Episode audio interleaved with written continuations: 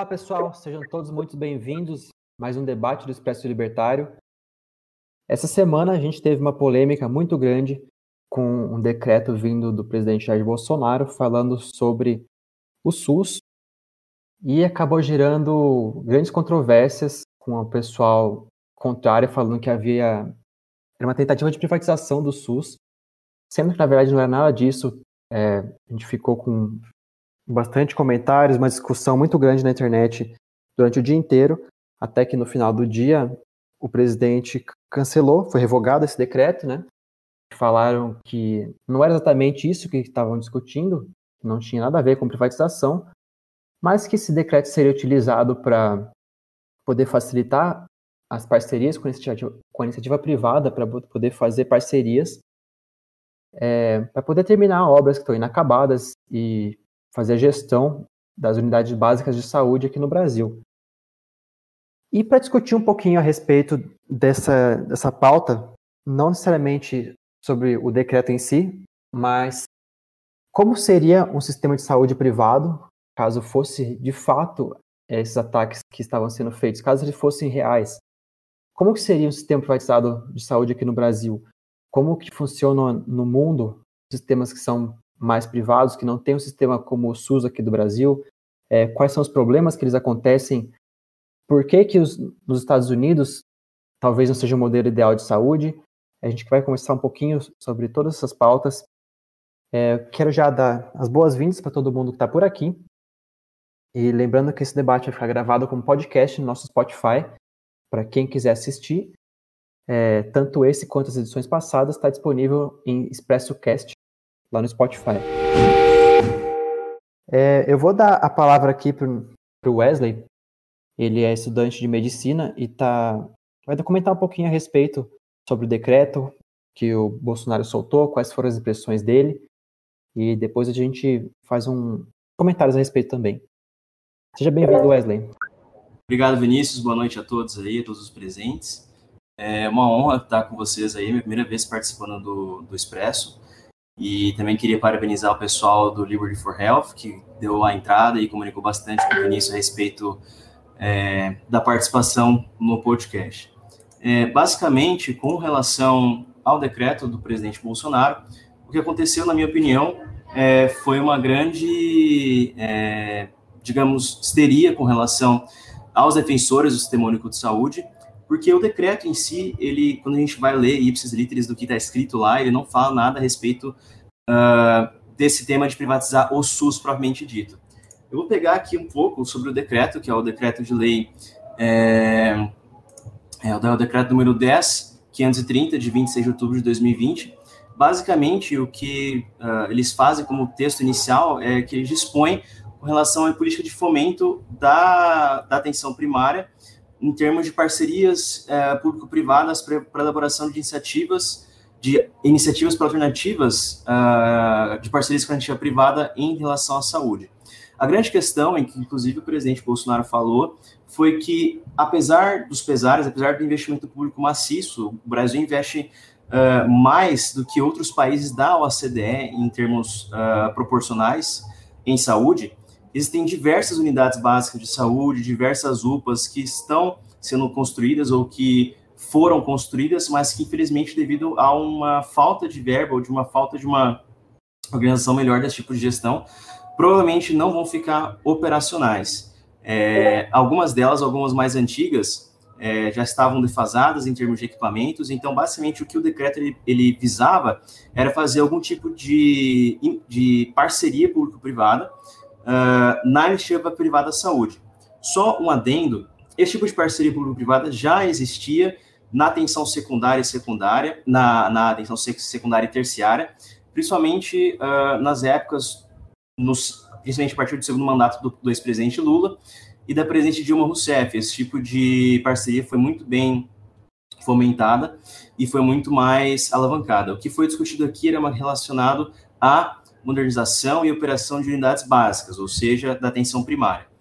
É, então, basicamente, é isso do que, o Ducat é, falava, teria a oportunidade de se estudar a possibilidade de projetos pilotos de alguma parceria público-privada. Então, em si, o decreto não fala nada a respeito de uma privatização do SUS, até porque, se formos ver a Constituição brasileira, ela, esse tipo de movimento para é, tirar a, a, gestão da saúde das mãos do Estado de uma forma definitiva seria inconstitucional, então seria impossível de ser passado. Então, basicamente, o decreto não fala de privatização, fala assim sobre estudos de parcerias público-privadas na área da atenção primária à saúde.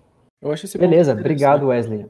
Ah, o ah, Caio quer fazer um ponto, fica à vontade, Caio. É, eu, eu queria fazer um ponto sobre isso, porque, tipo, é, juntando um pouco do que o Wesley falou com a parte da introdução do Vini, que bastante da galera, principalmente do nosso meio, ficou, não, privatiza o SUS, privatiza o SUS. E, tipo, eu, eu, eu, penso numa, numa questão que tem que ser levantada, que é, mano, o que que aconteceria se, tipo, ok, privatizasse o SUS, mas tem uma galera que depende do SUS, não?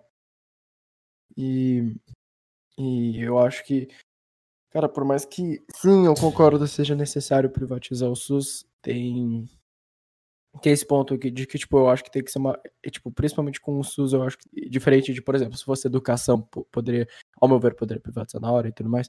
Mas eu creio que o SUS tenha que ser é, gradualmente. Acho que não, não sei se eu termo certo, mas, tipo, gradualmente privatizado.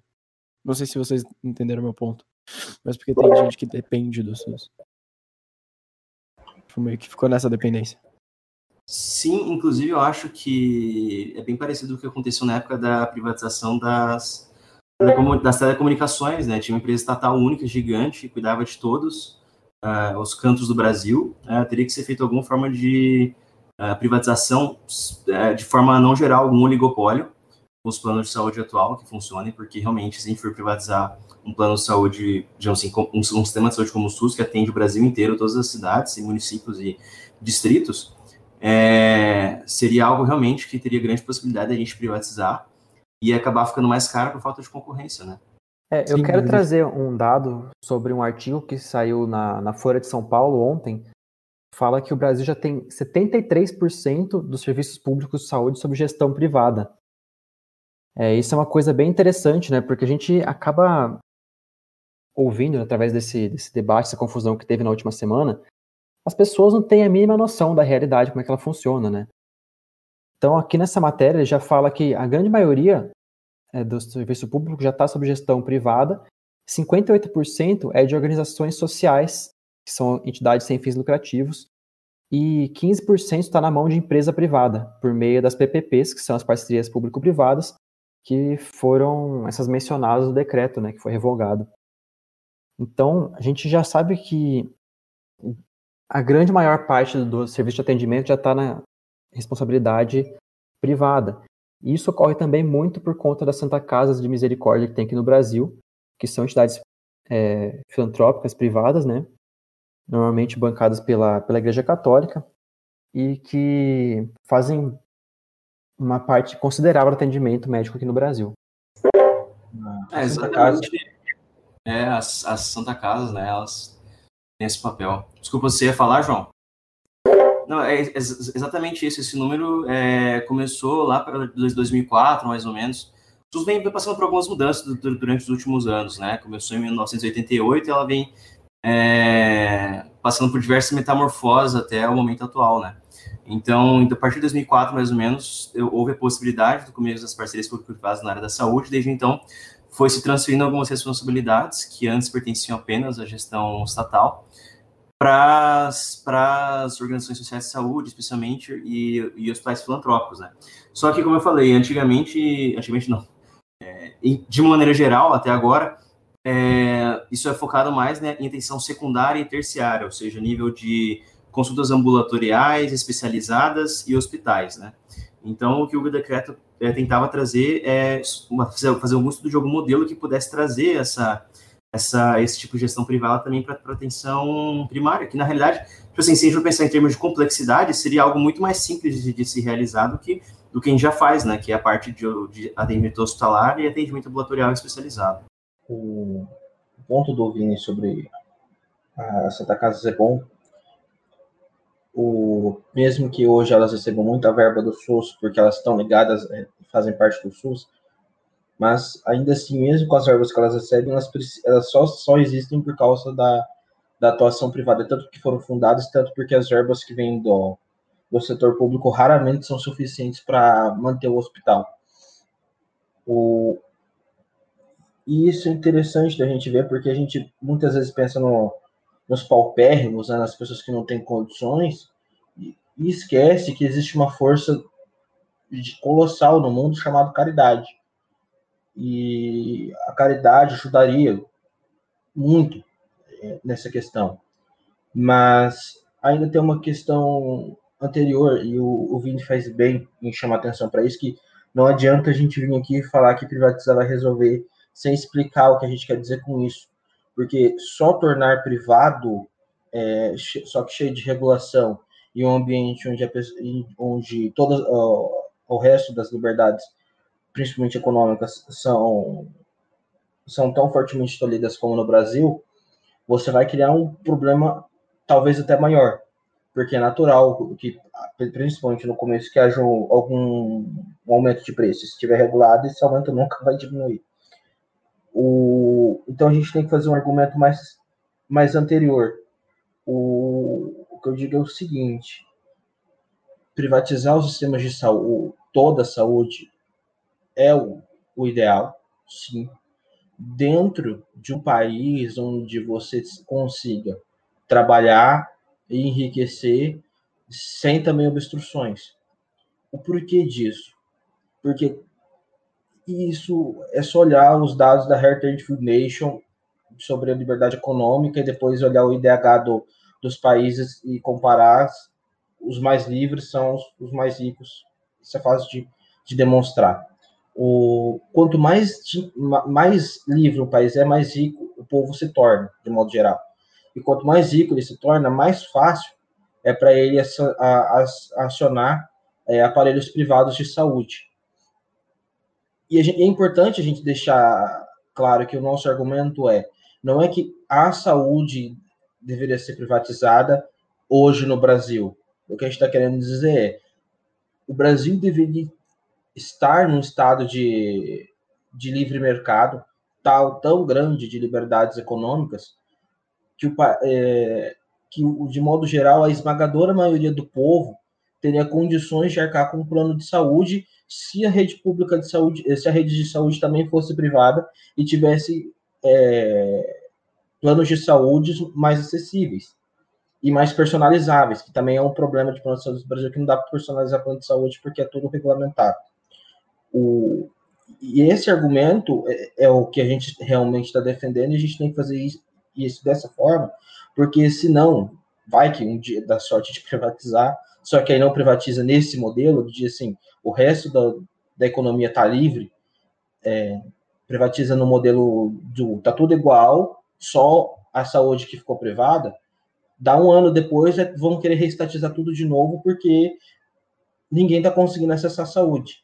Então, esse ponto é muito bom da gente trabalhar em cima ele, porque é, acho que é o centro do nosso argumento, da, da nosso argumento, e é onde justamente as pessoas mais espantalham e vêm com um apelo emocional dizendo que a gente quer que os mais pobres morram. Não, não queremos. Eu acho que antes da gente tentar buscar modelos ideais, é, de como seria uma sociedade extremamente livre, que onde você pode ter ampla concorrência. É, eu acho que vale um pouco da gente citar como que funciona aqui no Brasil atualmente, né? Eu já dei um pouco de, de alguns dados, mas quando a gente fala que a iniciativa privada vai administrar os serviços de saúde, não quer dizer necessariamente que esse serviço vai ser pago diretamente para quem está sendo atendido, né? A gente ouve muito falar, ah, mas a pessoa pobre não vai ter condição de pagar um plano de saúde, é, a gente pode alegar sim, mesmo que a gente desconte toda a questão de impostos que é, que é pago sobre consumo, que incide é, majoritariamente sobre a população mais pobre, que acaba pagando uma parte bem grande desse, desse custo do SUS, sai dos pobres mesmo. É, se a gente desconsiderar isso, ainda assim tem diversas possibilidades que a gente pode fazer para ter atendimentos gratuitos. E está na, na mão da iniciativa privada. Isso já acontece em diversos hospitais, que a gente vê que os, o lucro das empresas, obviamente eles têm que dar lucro, porque senão eles não conseguem se manter, diferentemente do governo, eles não podem cobrar impostos coercitivamente da população, então eles precisam do lucro para sobreviver.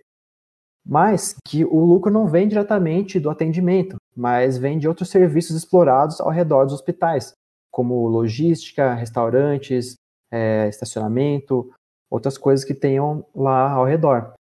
Então, isso é uma coisa que é possível de se fazer e as pessoas que, que vão de carro, por exemplo, pagam algum estacionamento, quem vai comer numa lanchonete lá no hospital paga alguma coisa, e quem está lá mais necessitado de um atendimento que realmente não tem condição, ele vai conseguir fazer esse atendimento porque o hospital, a, a organização que está gerindo esse hospital, vai ter lucro de outras formas. Então é só a gente pensar um pouco fora da caixa de como que a gente consegue arrumar dinheiro sem cobrar diretamente pela consulta. Legal, Vinícius, exatamente isso. Até porque quando a gente fala, quando aquele dado que você comentou do 74%, né, que já é feito pela iniciativa privada, é exatamente isso. Existe inclusive uma discussão antiga de jurisprudência no Supremo Tribunal Federal, que inclusive foi comentada, acho que há uns três anos atrás, pelo Fernando Holliday, né, que atualmente é vereador de São Paulo. E ele falou o seguinte: a Constituição ela ela obriga que o Estado ele provenha a saúde. Ele fala que a saúde é pública e dever do Estado, uh, mas ela não fala que obrigatoriamente, por ser pública, precisa ser estatal. Por exemplo, esse tipo de iniciativa que é feito em parceria com a gestão privada é o Estado que está pagando, não deixa de ser um dever dele. Mas a gestão é feita, o, o serviço é oferecido através da iniciativa privada, de forma gratuita, então não deixa de ser público.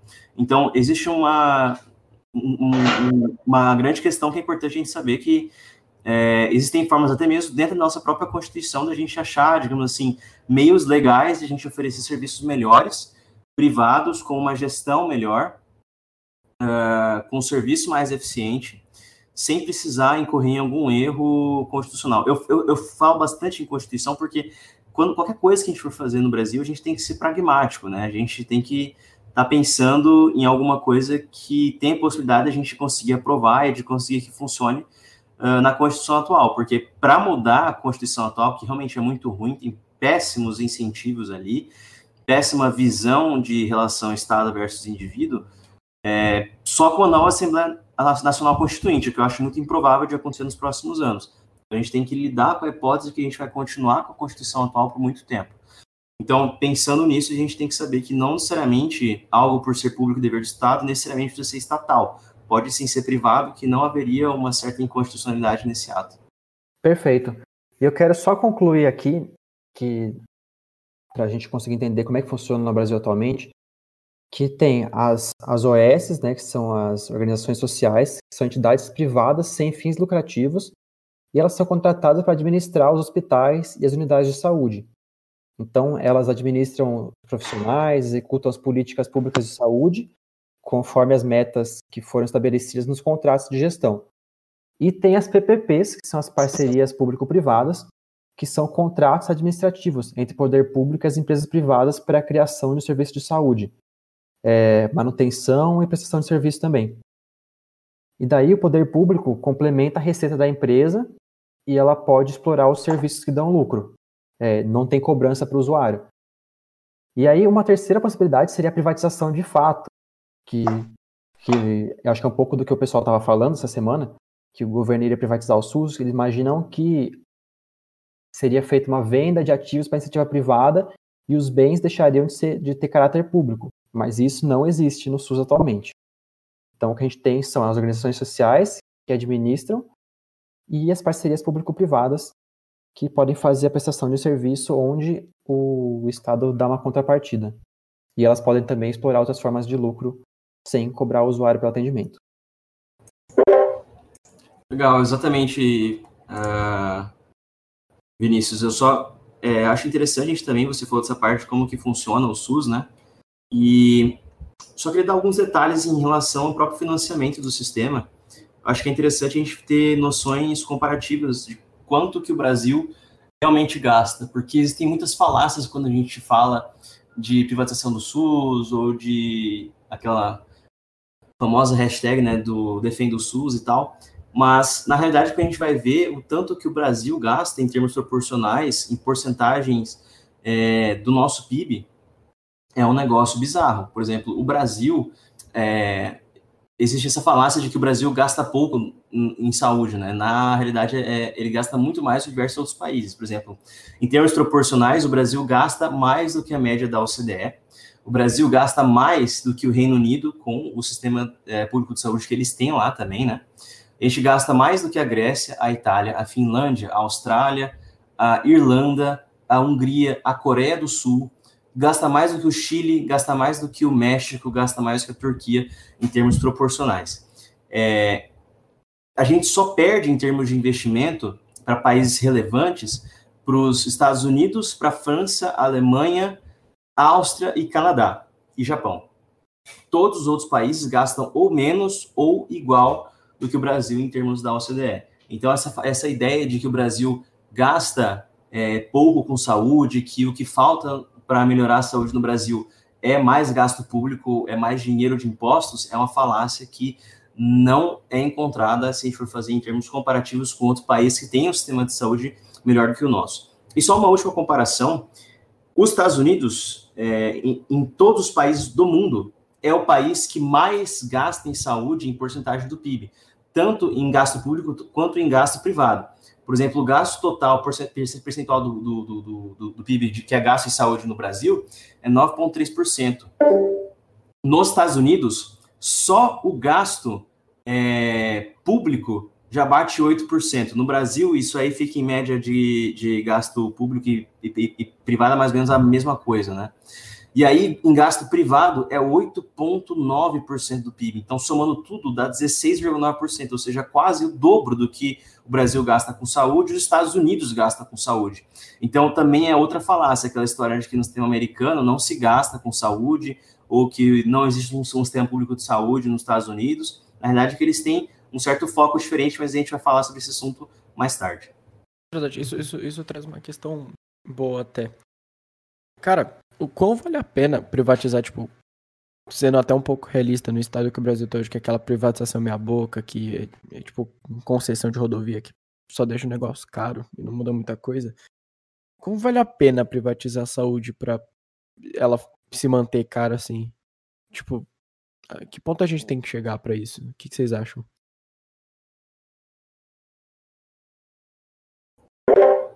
Repete a pergunta, Caio. Eu não, eu não entendi muito bem. Que assim, a gente sabe que, tipo, tem muita coisa que.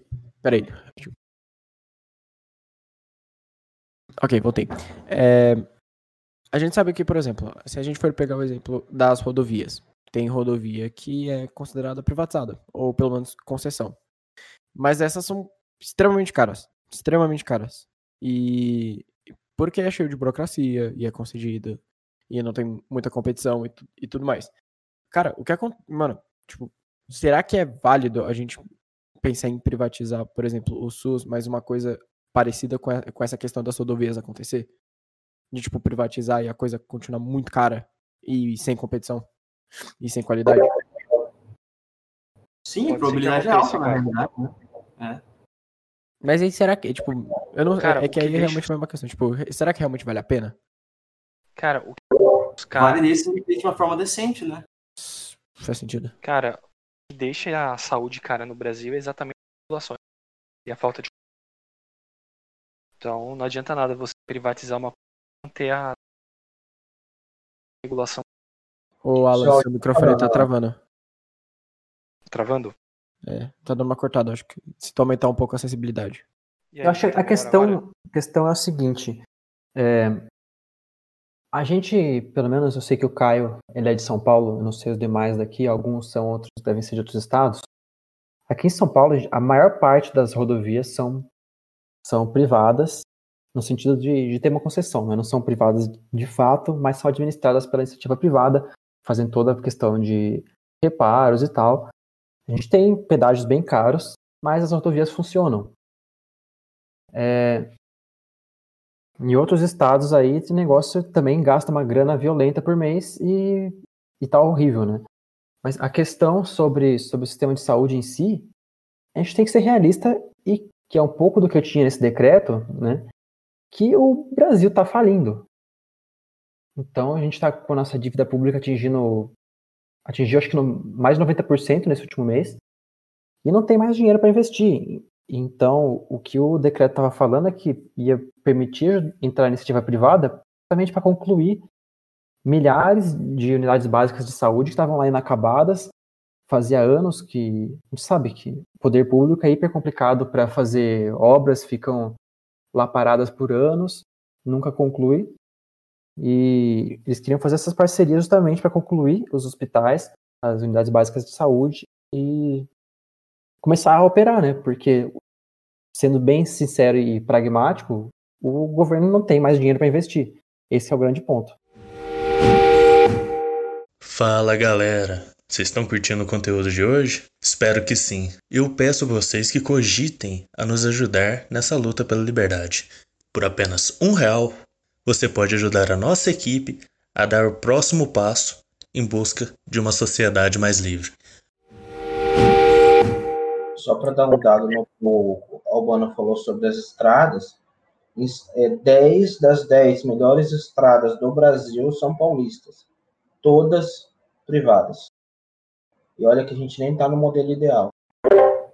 É, exatamente. É, aproveitando essa questão que o Caio levantou, a questão é, da privatização tal, que às vezes não seria viável fazer, porque às vezes pode virar um certo oligopólio, que aí preços vão continuar altos e com, é, com baixa competitividade. Realmente, o que foi feito no, com o Brasil na época das telecomunicações é um negócio absurdo e a gente não pode deixar que se repita, porque, por exemplo, até hoje ainda existem diversas, diversos problemas que existem no Brasil que ocorrem na saúde suplementar.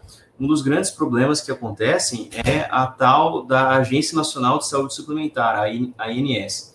Eu só vou dar dois exemplos de coisas absurdas que acontecem. Uma delas é a tal da política do mínimo. Eu não sei se vocês conhecem, basicamente a política do mínimo, ela diz que é, cada plano de saúde ela tem que prover para a pessoa que contrata um rol mínimo de serviços que ela, que ela é obrigada a fornecer pela ANS. Então, o que, que acontece? Se o plano de saúde quiser abrir especializado em determinados pontos, ele é proibido. Eu vou dar um exemplo fácil. Na minha família tem muita história de câncer. É, meu pai teve câncer, eu tive dois primos que tiveram câncer é, de próstata, os três, né? O meu tio teve câncer de próstata e meu avô morreu de câncer de próstata. E eu tive o lado da minha mãe, a mãe teve câncer de mama, eu tive uma tia que teve câncer de pulmão, outra que teve câncer de estômago e uma outra tia minha morreu por câncer de pele. Então, a chance de eu ter, por carga genética, um, um câncer na, nos meus próximos 30, 40 anos é muito alta. Então, o que eu poderia fazer? Qual que é a chance de eu, sei lá, de eu ter uma esclerose lateral amiotrófica muito baixa, mas a chance de ter câncer é muito alta. E pelo cara, pelo fato de eu ser jovem, provavelmente eu vou estar exposto a mais acidente automobilístico. Então, eu quero um plano que me dá cobertura para tratamento oncológico e para tratamento caso eu sofra um acidente muito grave. Beleza, eu só, só quero contratar essas duas coisas. O resto, caso eu tenha que pagar ou tenha que é, fazer alguma consulta, algum tratamento, eu pago no meu próprio bolso, porque eu vou assumir o risco de que existe uma chance menor de eu passar por esse tipo de problema.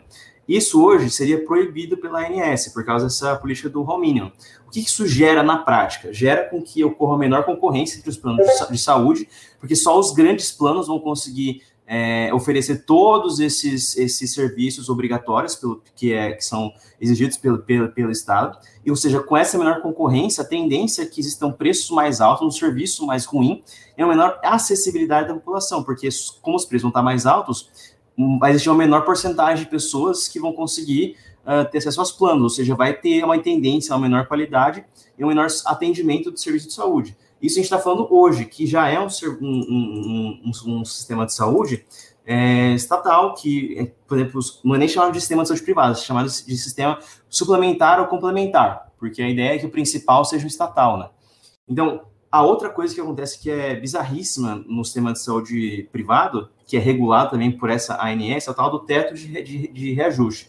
Eu vou dar um exemplo, é, que foi um. Tem, tem um exemplo mais recente, que agora o, o, o, da pandemia, mas eu não cheguei a fazer os dados ainda. Mas o que aconteceu em 2008 foi a crise global de 2008. É que, que a ANS falou: beleza, a gente não pode é, fazer o reajuste dos planos, porque as pessoas estão passando por necessidade por causa da crise econômica que estamos vivendo aqui do crash da bolha americana. Então, o que vamos fazer? Vamos autorizar um reajuste máximo de 5,48% em um ano. Só que o grande problema é que existem diversos estudos que mostram que, na época, a inflação do setor da saúde, nesse mesmo período, foi de mais de 10%.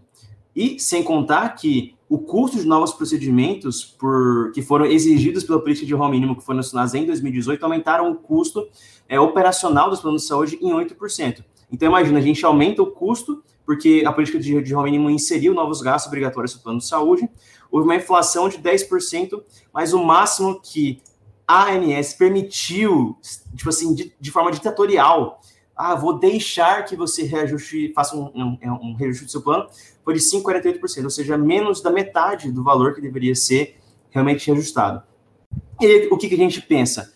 Quem que vai ser mais prejudicado com isso? Duas pessoas. O consumidor, porque vai ter é, um aumento dos, dos custos, mas o serviço vai ter que ficar sendo ruim. Então, o que eles vão fazer? Eles vão ter que descredenciar médicos para diminuir a quantidade de exames que eles têm que pagar e procedimentos que têm que ser pagos e, ou vão diminuir o pagamento feito para os médicos, e aí eles, eventualmente, por, por vontade, por estar ganhando menos do, do, que deveriam, vão sair dos planos de saúde.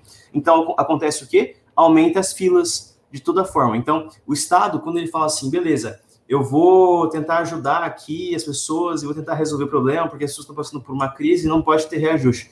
O que acaba levando? Acaba levando a cada vez maiores problemas. Então, realmente, se a gente não tiver a concepção de que não adianta apenas privatizar e tirar das mãos do Estado os nossos, as nossas é, as funções da, da saúde, a gente precisa também desregulamentar e desburocratizar e facilitar com que exista a concorrência. Senão vai ser uma privatização fajuta que no final a gente vai sair novamente com um oligopólio, igual a gente teve com a época da, das telecomunicações. É, a questão dos planos de saúde aqui no Brasil é um, um caso bizarríssimo, onde o consumidor paga um preço super alto e ninguém ganha dinheiro com isso, né? O cara tem um, tem um atendimento ruim, na maioria dos casos, ou pior do que poderia ser se a gente tivesse menos burocracia e mais concorrência. É, o prestador de, do plano de saúde também não ganha dinheiro, porque ele tem todas essas limitações da, da ANS, e os médicos que atendem o convênio também não ganham dinheiro. Então, é uma coisa absurda de se pensar, né? Como é que a gente paga tão caro e ninguém está satisfeito com isso? Ninguém ganha dinheiro de fato. Está tudo embutido em um monte de custos que o Estado obriga a pagar. Ô, uh, cheguei. Tudo bom? Tá me ouvindo? Tá ouvindo? Tá dando pra ver sim. Né? Beleza, molecada. Cheguei mais tarde. Tava, tava resolvendo as coisas do TNL.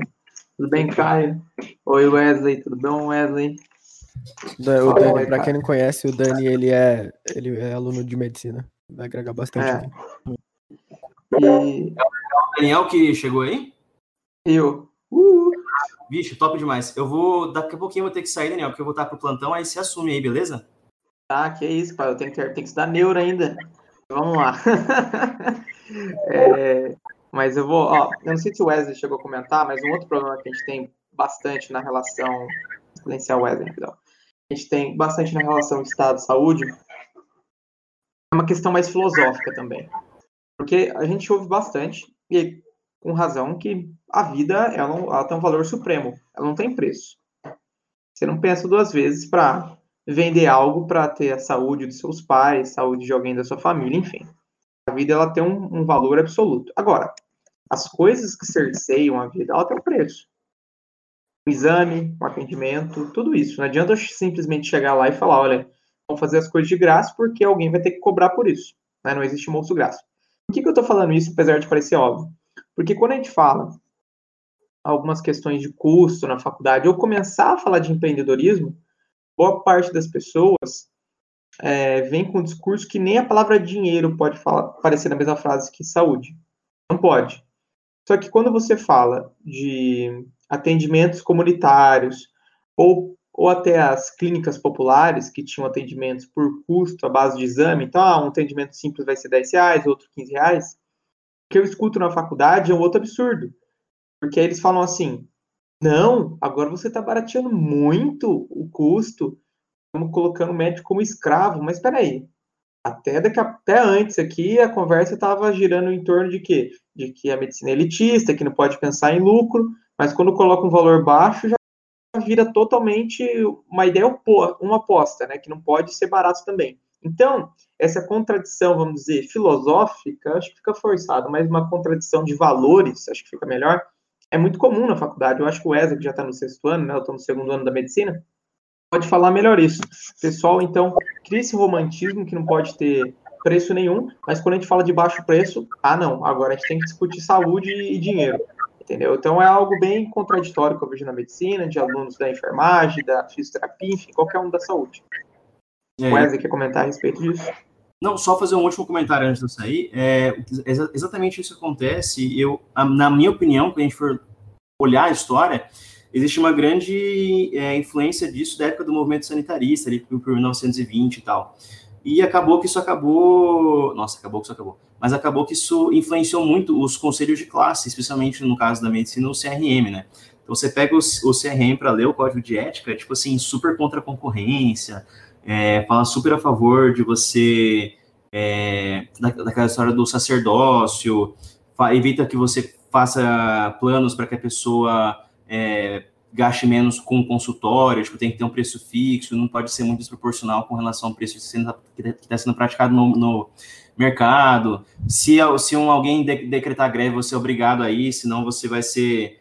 É, você não vai ser bem-vindo e tal. Então, tipo assim, são coisas que estão é, é, instaladas já, já na cultura de pensamento da, dos médicos e que acaba influenciando também, eu acho que por causa dessa, dessa questão social e tem pelos próprios professores que acaba passando isso para os alunos.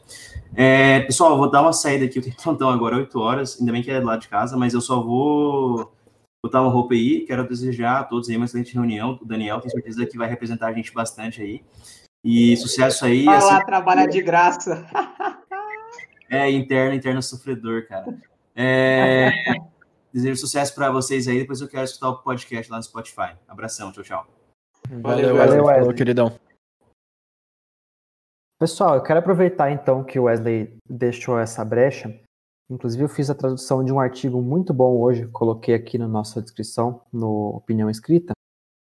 É um artigo que fala sobre como o governo salvou a crise de saúde lá nos Estados Unidos. Salvou, entre aspas, obviamente, né?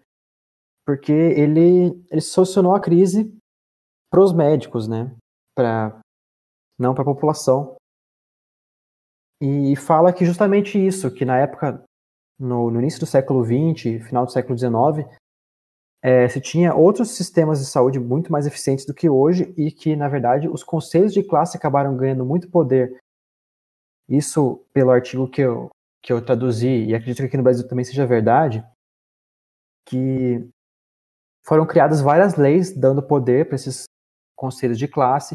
E, através disso, eles fixaram preços, limitaram a concorrência, é, limitaram a quantidade de cursos disponíveis e diversas outras coisas que acabaram tirando poder de outras, outras formas de saúde. Como, por exemplo, lá nos Estados Unidos, eu não sei como é que funcionava aqui no Brasil na época, mas nos Estados Unidos, na Austrália, na Grã-Bretanha, eles tinham muito dessas sociedades fraternas, que existe até hoje, como, por exemplo, a, a maçonaria e Rotary Club, essas coisas existem até hoje, mas antigamente elas exerciam um papel muito maior na sociedade, que eram grupos de ajuda mútua, né? Então, Posso só falar um, colocar um adendo? Pode sim. A, o, o Rotary, por exemplo, bancava até pouco tempo a vacina inativada contra polio no mundo inteiro. O mundo inteiro erradicou a polio através de ações do Rotary. Né? Então, olha a importância aí dessas comunidades voluntárias, né? Legal, dado muito bom. É, e aqui, nesse, nesse texto que eu vi, o, fala que lá por 1920, mais de um quarto dos americanos adultos eles eram membros dessas sociedades fraternas. E a maior parte, inclusive, eram negros e imigrantes, que eram as populações mais pobres lá dos Estados Unidos na época. E continuam sendo até hoje, né? E através dessas organizações fraternas, eles conseguiam fazer um tratamento de saúde que normalmente funcionava através de um grupo de médicos contratados que iam atender todos os membros da, dessa associação, por exemplo, eles pagavam uma taxa fixa. Semelhante ao que a gente paga de um plano de saúde aqui, por exemplo, mas era uma taxa de associação para esse, esse grupo, né? E o grupo é, se incumbia de disponibilizar diversos serviços. Então, eles tinham atendimento médico, tinham atividades de caridade, por exemplo, é, tinham vida social, o pessoal ia conversar, fazer eventos, enfim, diversas coisas. E uma das coisas muito bem sucedidas eram é, as práticas de tratamento de saúde, né? E tem um, um tem dados que o custo para do plano de saúde anual, para quem era integrante dessas associações, era de cerca de 1 a 2 dólares por ano. E para você poder, é lógico que a moeda mudou muito, teve inflação, mas para você poder comparar com o custo de consulta normal no mercado, era de 1 a 2 dólares por consulta. Então, a gente pode ver como esse, esse modelo era efetivo em poder disponibilizar uma saúde de baixo custo para a população. E relembrando que quem fazia parte eram principalmente os negros e os imigrantes, que eram os mais pobres. Então, com um dia de trabalho, o salário deles era suficiente para pagar um ano de plano de saúde. Sendo que se eles fossem no mercado normal, eles iam pagar esse valor por consulta. Então, era um modelo muito é, eficaz, né? E por conta de de lobby político, isso acabou deixando de existir, que vem aqueles médicos que, que são das universidades mais renomadas, e tem aquela soberba falando, não, como é que esses consumidores acham que eles podem colocar o preço na atividade médica? A gente salva a vida de todo mundo, o governo tem que intervir para garantir é, a dignidade médica. Então, começaram a colocar um monte de regulação, é, limitaram os preços, limitaram os cursos de universidades, etc., e acabou destruindo basicamente esse serviço das comunidades fraternas, né? E isso perdura até hoje lá nos Estados Unidos. É, não é difícil a gente ver exemplos, né? É, é um dos grandes debates que a gente fala hoje sobre saúde privada. O pessoal traz o modelo americano e cita, nossa, porque lá nos Estados Unidos eles pagam custos gigantescos, a pessoa fica devendo por anos pelo seu tratamento. E mas eles acham que isso é o modelo do capitalismo, mas não. Isso aconteceu por conta da regulação estatal, do lobby com, com as associações médicas que diminuiu a concorrência. Então, não é uma cidade livre, não é aquilo que a gente defende, e tem-se muitos exemplos de como isso poderia funcionar de forma efetiva, uma concorrência maior.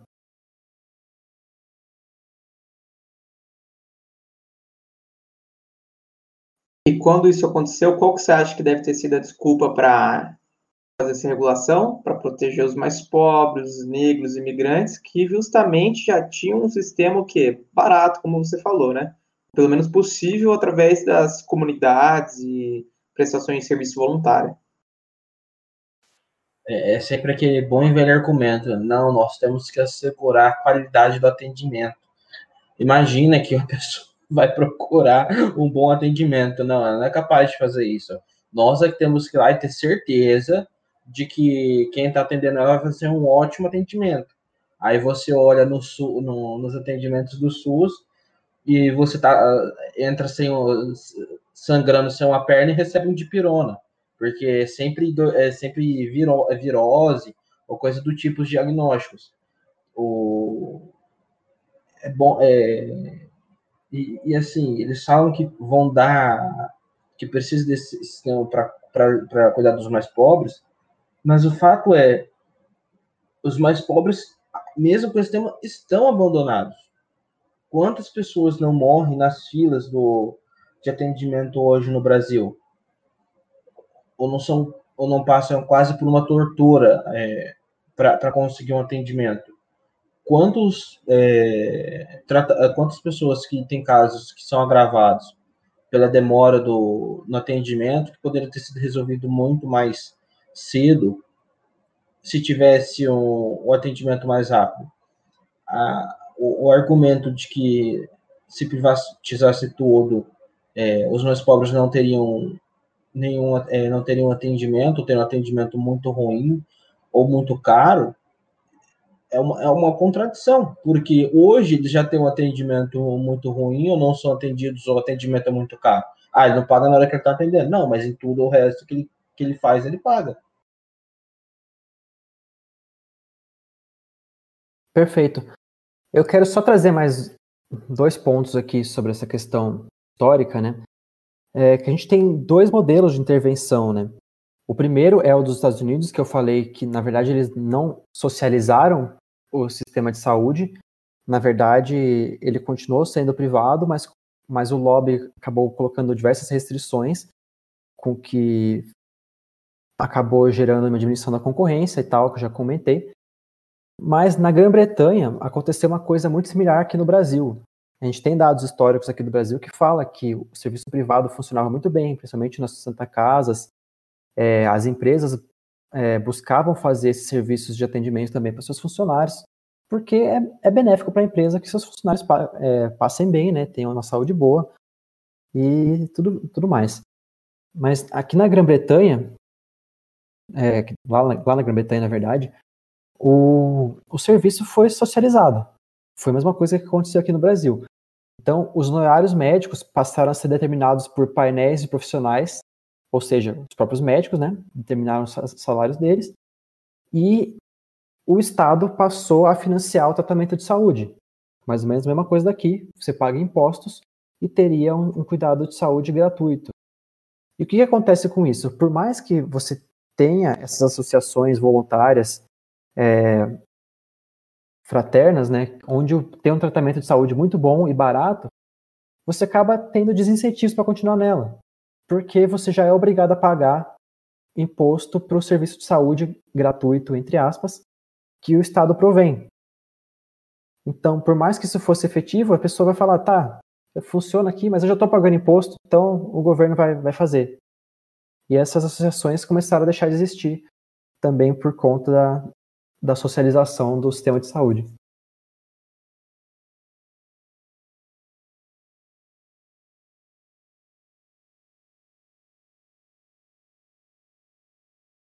Ô, pessoal, só para enriquecer a discussão aqui, eu queria entrar no ponto que é o seguinte: é, infelizmente no Brasil, grande parte da população não tem nem noção é, sobre poupar, poupar dinheiro, sobre economia, então é um pouco difícil é, aplicar de início uma privatização, porque maior parte da população não está preparada para pagar por isso. E é, mesmo pensando que todo mundo estivesse poupando, ainda tem uma grande parte também, ainda que a problema de miséria está diminuindo, mas que não tem renda. Então, essa população sem renda, que hoje em dia vive à margem, é, meio que é, dependendo de programas, programas de benefício social, é, esse pessoal, infelizmente, está totalmente prejudicado. E caso exista uma privatização, no primeiro momento, se não existir um olhar sobre eles, eles vão simplesmente sofrer bastante. Então, acho que a privatização é necessária, mas tem que ter todo um, um passo para integrar pessoas que estão realmente em situação de miséria na sociedade antes. Exatamente. Por isso pode ser uma mudança até gradual, né, através das, desse corte de lobby, quebra de monopólio, diminuir a função da ANS, enfim. Fortalecer de novo a participação das comunidades, da função da saúde, como o Rotary, né, que eu comentei. O Rotary fez mais do que isso. O Rotary é envolvido um punhado de construção de hospital, cara. Nesse sentido que o Daniel falou aí, eu também vejo papel muito de igreja. Igreja tem um auxílio na sociedade fora do normal.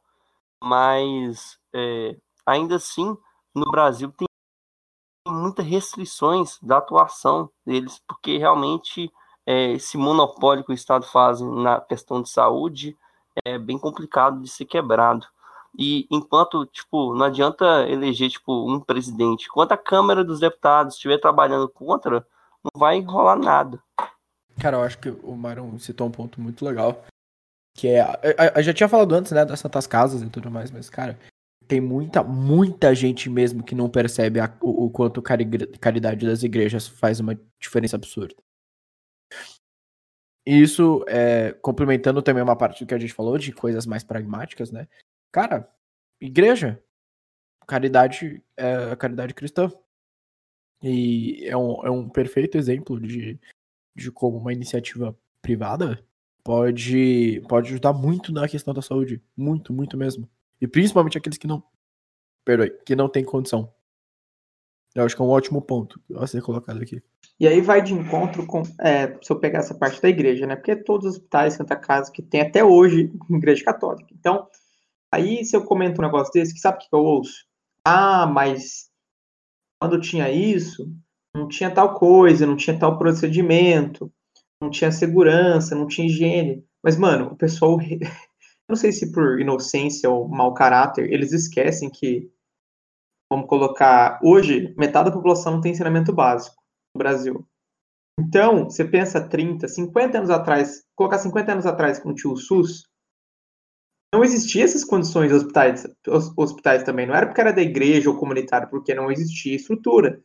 Então, quando a gente reforça na faculdade que essas comunidades se esforçavam muito no começo é, de 1900, até antes de 88 com o SUS, eles falam, ah, mas não existiam equipamentos, não existia segurança. Não é que não existia porque eles não tinham capacidade, é porque não existia porque não existia mesmo é, procedimentos mais caros, materiais, enfim, especialidades. É, é um comentário muito inocente quando a galera vai discutir saúde. Acho que o conceito de sobrevivência aí encaixou bem, bem legal, né? Porque realmente a questão de mudança de sexo, tudo isso é importante para a construção do caráter, faz parte da liberdade individual que a gente comenta bastante. Agora, não é uma necessidade é, prática e imediata de sobrevivência. A pessoa tem uma PCR, uma... uma parada cardiorrespiratória e outra tem que fazer uma, uma ressignificação, se não me engano é o termo correto de sexo, sexo tem que dar prioridade para a pessoa que tem uma parada cardiorrespiratória seguindo o procedimento, né? Numa fila de espera, num, enfim, num procedimento você tem que dar preferência para aquilo que é sobrevivência, né? Tem até aquela, aqueles níveis de Manchester para a gente ver o que é urgência, enfim. E, bom, eu queria, na verdade, ouvir esse tema da pessoal que não é da saúde. O que vocês pensam disso? Porque isso não passa dire diretamente pela saúde, não é algo tão técnico, é mais filosófico, né? que nem o Léo falou. O que, que vocês acham? Meu, eu acho que você falou de. Por exemplo, eu acho que dar liberdade da pessoa, dar liberdade do indivíduo seria ridículo, mas ridículo, seria lamentável o Estado é, proibir esse procedimento de sexo. Mas também, ao mesmo tempo, para mim seria ridículo o Estado prover isso, porque não é obrigação do Estado prover isso. É claro que o Estado não deve proibir que isso aconteça, mas isso deve ser competência da, da é, do privado, né, não do público. É, só fazer uma complementação aqui, eu acho que muitas vezes o debate começa em vida e acaba terminando um pouco em qualidade de vida. Então, muitas vezes é, a gente pega o SUS, por exemplo, é, e a ideia é trabalhar simplesmente a vida, mas, por exemplo, quando passa um procedimento estético, tem um que eu vou dar um exemplo, que, que é reconstrução mamária. É, imagina a mulher que teve câncer de mama e por algum motivo teve que fazer, perdeu um dos seios e vai fazer essa reconstrução mamária. O SUS hoje em dia faz isso. É um procedimento estético, mas interfere diretamente na qualidade de vida da mulher, não necessariamente na sobrevivência. Então, acho que a discussão é inicialmente de saúde puramente, mas depois começa a entrar um pouco mais do que vida, entrar mais essa parte de qualidade de vida, como a saúde interfere na qualidade de vida. Assim, o, a pessoa faz com o corpo dela o que ela bem entender. E o sistema de saúde público não deveria existir. É, é bem simples. Partindo dessas duas coisas, se ela vai pagar uma cirurgia de transformação de sexo, tem um porquê não. Se ela perguntar minha opinião, aí seria outra história. Ou se a gente for discutir isso no campo da moral e, e social, aí seria outra, outra história. Mas se a gente estiver falando de saúde, custos de saúde, não tem um porquê não. Agora, essa conversa, se a pergunta é, uma vez que não vai, a gente não vai conseguir apertar um botão e fazer o sujo desaparecer, enquanto ele existe, deveria pagar? Seria um grande depende. E, e, é justamente por, é um dos muitos motivos pelo qual esses tipos de sistemas é, públicos são problemáticos, porque quem que vai decidir se a se é um caso que que realmente precisa de, de, dessa operação, porque não é uma operação barata. E tem outros tipos de, de cirurgias plásticas e de tratamentos é, estéticos que são necessários para algumas pessoas por, por questões de qualidade de vida, não necessariamente sobrevivência. Por exemplo, tem a fissura do lábio palatal. Essa ainda tem até um certo ponto, depois, as mais graves envolvem sobrevivência também, mas às vezes é só uma dificuldade de fala, não necessariamente de sobrevivência. É, tem, por exemplo, grávidas que tiveram o, algum problema como hernia umbilical na, na gravidez e por causa disso fez alguma cirurgia mais extensa e tem cicatrizes e o corpo bem feio. Isso pode ou não gerar problemas psicológicos. Quem decide qual tratamento é realmente necessário e, portanto, deveria ser coberto, e quem decide qual que não é realmente necessário, a própria pessoa, a gente é pública. Então, uma junta de médicos, tá, mas é, é esse o propósito de quem paga imposto? Então, assim, não acho que deveria existir sistema de saúde para decidir sobre isso. Cada um faz o que bem quiser, desde que, desde que a pessoa queira, o médico queira fazer, não tem um porquê não. Se ela mesma estiver pagando, ou quem estiver pagando, se voluntarie para isso. Dentro de um sistema público de saúde, eu não sei exatamente como resolveria, porque não poderia sair fazendo para o primeiro que passasse na, na rua pedindo, porque recursos são escassos, o dinheiro é público, ele é limitado e, e, e, não tem, é simplesmente inviável fazer todos os procedimentos de todo mundo que quer fazer qualquer procedimento médico. Simplesmente inviável. Por outro lado, o, quem vai decidir para quem que realmente é necessário? Então, se a gente partir, fizer discussão em cima do o sistema público não vai acabar porque a gente quer que ele acabe, a gente tem esse problema. Eu, eu não tenho certeza exatamente como resolveria, mas teria que enfrentar esse problema da discrecionalidade da, da decisão. O pessoal, eu sei que eu fiquei só meia hora aí, mas é que eu tenho neurologia para estudar, tá? eu estava fazendo ainda o projeto do TNL, que eu estou envolvido com o Caio, com o Myron até agora.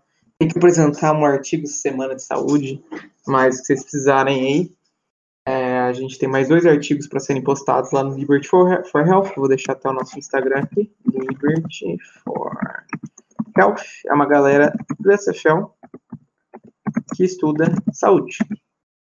A gente é pouco ativo porque a galera sempre está corrida. Vocês viram, o Wesley está indo para o internato, eu tenho que estudar agora domingo à noite. É sempre muito corrido, mas um prazer estar com vocês. Se vocês quiserem que eu responda uma última coisinha aí que eu possa ajudar, posso tentar ou depois eu mando no privado alguma coisa. Beleza, Boa, valeu, valeu. Então eu vou deixar, vou botar só mais uma pauta aqui para a gente concluir o debate. Acho que o Dano vai conseguir ficar nela toda, mas vou deixar você dar a sua primeira opinião então. Beleza. Dado que tudo isso que a gente falou até agora, como é que a gente consegue fazer para começar a privatizar o SUS? Qual que você acha que seria o primeiro passo? Eu acho que o primeiro passo é muito mais cultural, cara muito mais cultural, porque, assim, ó, adianta. É, eu não sei se o Wesley chegou a comentar, eu cheguei depois do debate. Cara, você não tem noção, Vini, de quantos médicos, quantos, e assim, eu falo de médico muito bom, tá? E médico mais veião, já, o cara já tem noção da vida, que é endividado, tá? Essa questão de não falar a palavra empreendedorismo dentro da faculdade e não ter uma cultura de controle de gastos, porque é uma cultura, o médico tem essa relação muito estranha com o dinheiro, receber muito, mas não saber gerenciar, não poder falar de grana dentro da faculdade. Muito médico velho vive fazendo plantão que nem louco, porque mesmo com anos de, de experiência, pronto para aposentar, tem que ficar que nem louco fazendo plantão para pagar dívida, entendeu? Então, você, a privatização do SUS é uma questão estrutural do país, beleza, mas a gente tem que começar com o indivíduo na questão o quê? Próximo semestre agora eu vou ter aula de empreendedorismo na faculdade. Como que você acha que vai ser esse empreendedorismo? Vai ser totalmente limitado, já estava falando com veteranos, os caras não dão uma noção real e prática da vida, entendeu? E aí você tem toda essa versão, o dinheiro, toda essa discussão que eu fiz da, da questão do preço, o valor da vida e o preço da vida. Então, como é que a gente começa? Discutindo a palavra dinheiro dentro da faculdade. Eu, eu enxergo a faculdade como um processo mais fácil para começar. É lógico, a questão política pode ser depois, a gente começar a barrar algumas fiscalizações, tudo mais. Mas a gente tem que pegar os estudantes porque o CRM ainda está muito forte, é, os conselhos, conferências, enfim, toda essa galera aí compõe os planos políticos da coisa. O Bandeta, por exemplo, foi por muito tempo responsável pelo CRM lá do Mato Grosso. Então essa galera, eles estão, eles saem da faculdade, vão para as conferências, vão para para áreas administrativas, para comitês de ética. Então, se a gente não trabalha na faculdade, nada adianta falar só do plano político lá no final, entendeu? Essa é a minha visão. E o que está dentro da minha possibilidade eu faço. Eu faço bastante trabalho voluntário, bastante não, que dá, né? De trabalho voluntário dentro da faculdade, tento discutir esses assuntos dentro da escola. Tem uma matéria, por exemplo, que chama de ESC, né? Que é basicamente aula que a gente vai para o posto de saúde, aprende as cartilhas, faz os exames, tem contato com o paciente. E sempre que a gente começa um módulo, que nem a gente começou agora a pediatria, a gente vê as cartilhas da criança, vê como que constitui uma criança, vê a criança em si no lado social. Só que a, o, o, estudo e a discussão sempre voltam para um mundo muito idealizador. Ai, a criança tem tantos direitos, tantas coisas, a criança vai ter uma vida perfeita. E essas matérias, elas acabam não conversando com a realidade. E sempre que é possível, é, eu falei da criança, eu falei, olha, a criança tem tudo isso. A criança tem direito a isso, isso, isso. Mas quem que vai promover essas coisas? Aí tem um silêncio na sala. Ninguém sabe responder. Então, é, eu acredito, na minha visão, tá? Eu vejo que a questão de privatizar o SUS vai muito mais no caminho do Myron. A gente conversar com a população mais pobre, para não sumir o SUS do nada, e, o que eu falei agora, começar um trabalho de base na faculdade. Então, a gente tem que conversar com a população, ver as necessidades, tirar essas romantizações da vida e conversar na faculdade. Não sei se enrolei muito, se eu fui direto. Vocês entenderam aí? Perfeito, Dan, muito bom. Molecada, eu vou lá estudar neuro. Tem que estudar mais uma hora e meia aqui. Falou pra vocês. Forte abraço. Beleza, bons Falou, estudos, Danizão. Valeu, boa sorte. Valeu. Ó, aproveitando a deixa do, do Dani, eu acho, eu acho até pertinente falar, principalmente para quem vai estar ouvindo o podcast, sobre o Liberty for Health. É, principalmente porque a gente tá falando sobre o SUS e tudo mais. Eles são uma galera dentro do SFL que produzem conteúdo relacionado à saúde. Então, eu acho super pertinente que a galera siga lá. É o arroba liberty.for.health. E ele e tem uma galera muito boa lá. A, a Bianca Araújo tá lá, o próprio Daniel. E os caras produzem um conteúdo muito da hora. Muito da hora. A escrita de todo mundo lá é muito boa. É muito bom de ler os textos deles. Então vale a pena dar uma conferida. Principalmente por, por causa do assunto que a gente tá falando aqui. Perfeito, Caio. Então fica o jabá da galera do, do Liberty for Health. Sigam eles lá no Instagram, que eles têm bastante coisa bacana falando sobre saúde e liberdade.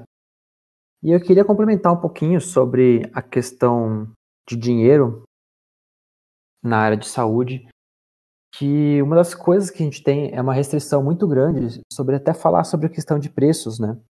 Os profissionais de saúde não podem falar quanto que eles vão cobrar sobre o procedimento. É, uma propaganda, por exemplo, eles não podem fazer um anúncio falando, ó, eu vou cobrar aqui 250 reais para esse procedimento, mas para os 10 primeiros que vierem eu vou dar um desconto.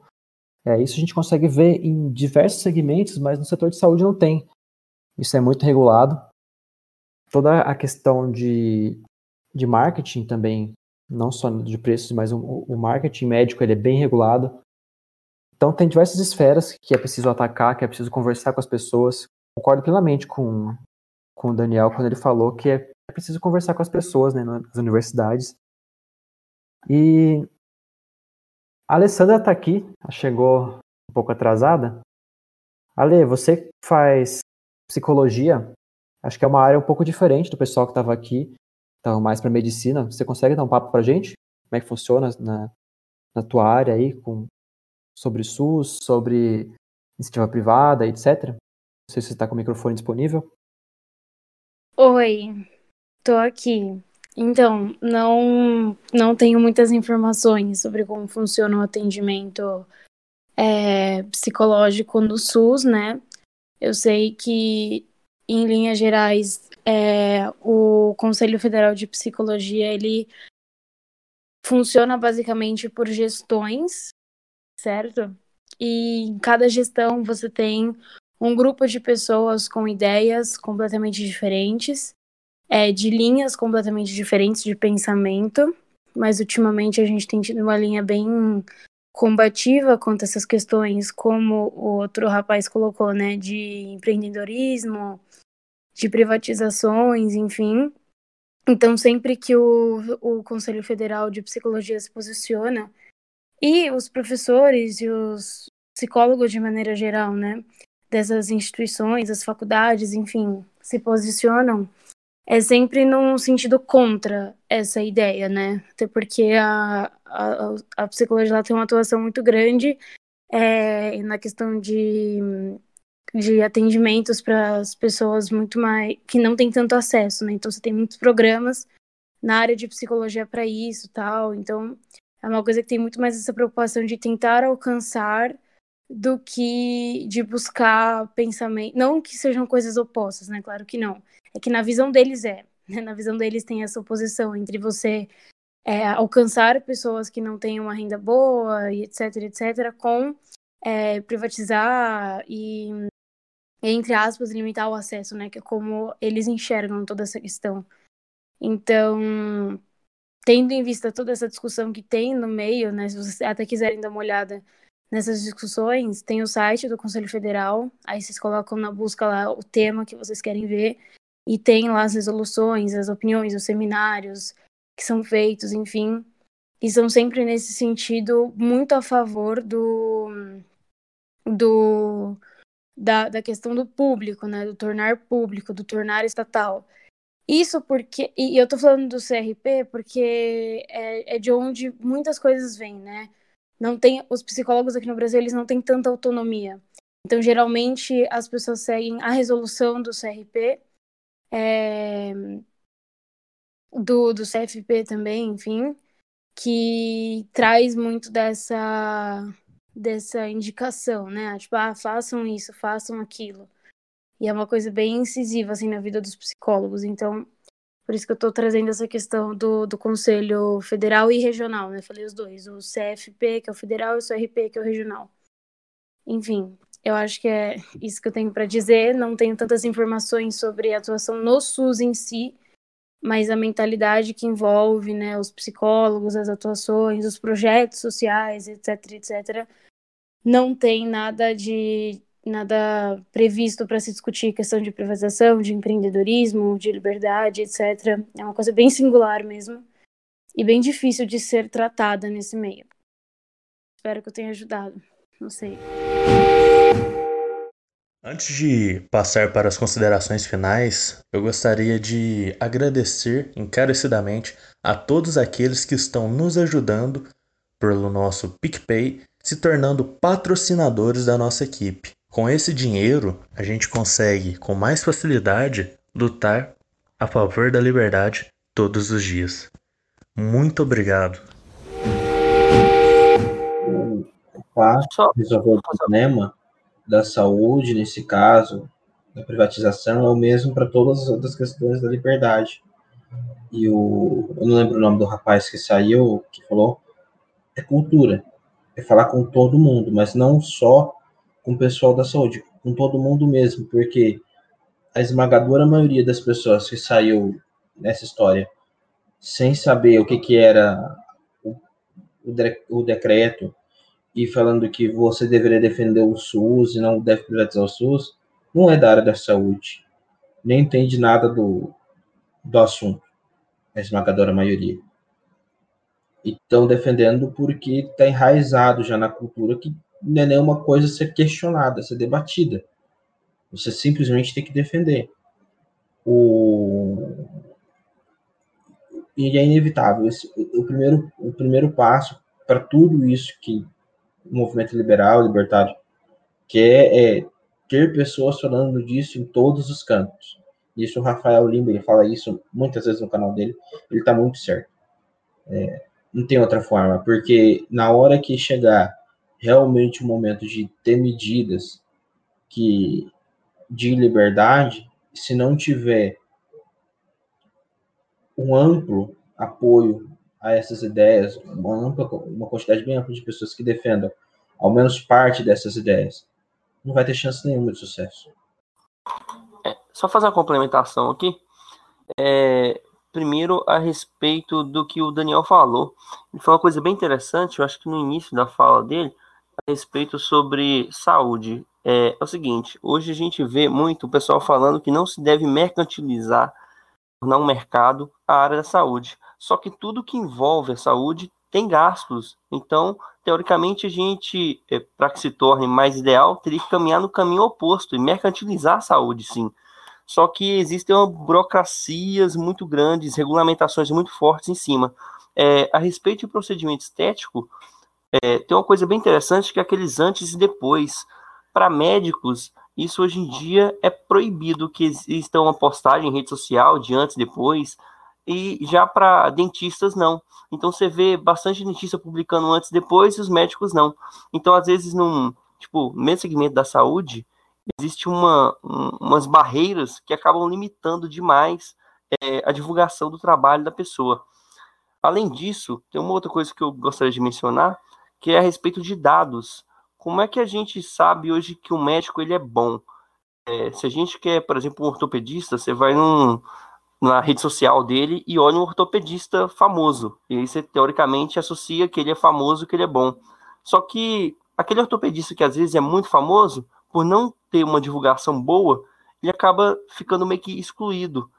Mas tem profissionais que eles, eles estão limitados, né, por exemplo, quem faz procedimentos estéticos, alguém que é formado em biomedicina, o mesmo procedimento estético, como por exemplo, sei lá, é, trabalhar com.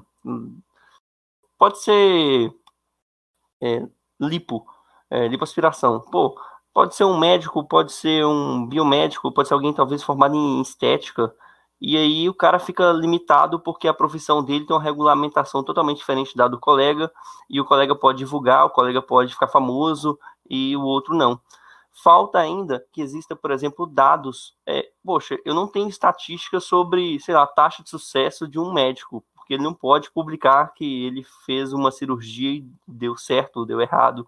Então, essas limitações que existem, essa falta de divulgação do trabalho e dos dados relacionados a isso, é, acabam dificultando que o pessoal entenda que realmente a gente tem que colocar uma concorrência e liberar isso aí para mercantilizar realmente a saúde. É isso aí, galera. Eu acho que a gente conseguiu dar uns pontos bem interessantes. Eu gostei da fala de vocês nas últimas, né? Falando um pouco sobre conversar com todo mundo. Eu acho que é de fato esse papel que a gente tem que ter dentro do movimento de defesa da liberdade. É buscar trazer os argumentos, né? Porque eu acho que o outro lado, na grande maioria do, das vezes, já desistiu do debate, né? É como o João comentou agora há pouco, simplesmente o argumento é defenda o SUS. Por quê? Porque defenda o SUS. Não, não, não se tem nenhum argumento, eu acho que é até complicado, né? Eu, quando, quando teve esse dia do decreto, eu fiz um, um story que era uma frase mais ou menos assim, que um passarinho que, que nasce numa gaiola acha que, que voar é uma doença. Então, acho que não cabe a gente culpar os demais, né, que tem essa mentalidade um pouco restrita, porque eles nasceram nessa, nesse ambiente. E cabe a gente buscar introduzir novas ideias, trazer o debate, fomentar as novas discussões e tentar ajudar o pessoal a enxergar um pouco fora da caixa, né? Então, é, se alguém tiver mais alguma pauta para agregar, vai ser, ser muito bem-vindo. A gente está enxergando lá para o nosso, nosso fim do debate. Senão a gente para por aqui e semana que vem a gente tem mais. Bom, eu acho que é importante agradecer a todo mundo que apareceu aí, né? E principalmente para quem tiver, para quem tiver, acho que tem uma galera que saiu e falou que vai ouvir também, agradecer essa galera. Foi um excelente debate, bem, bem tranquilo, a gente conseguiu chegar em umas pautas muito boas, umas conclusões perfeitas. E acho que é isso. Agradecer a todo mundo aí. Beleza, pessoal. Então é isso. Muito obrigado por todos que vieram. Acredito que todos que posicionaram um pouquinho, agregaram valor para essa nossa discussão. E vamos levar esse conselho, né? De conversar com as demais pessoas, sempre tentar trazer um debate amistoso, botar novos argumentos na roda.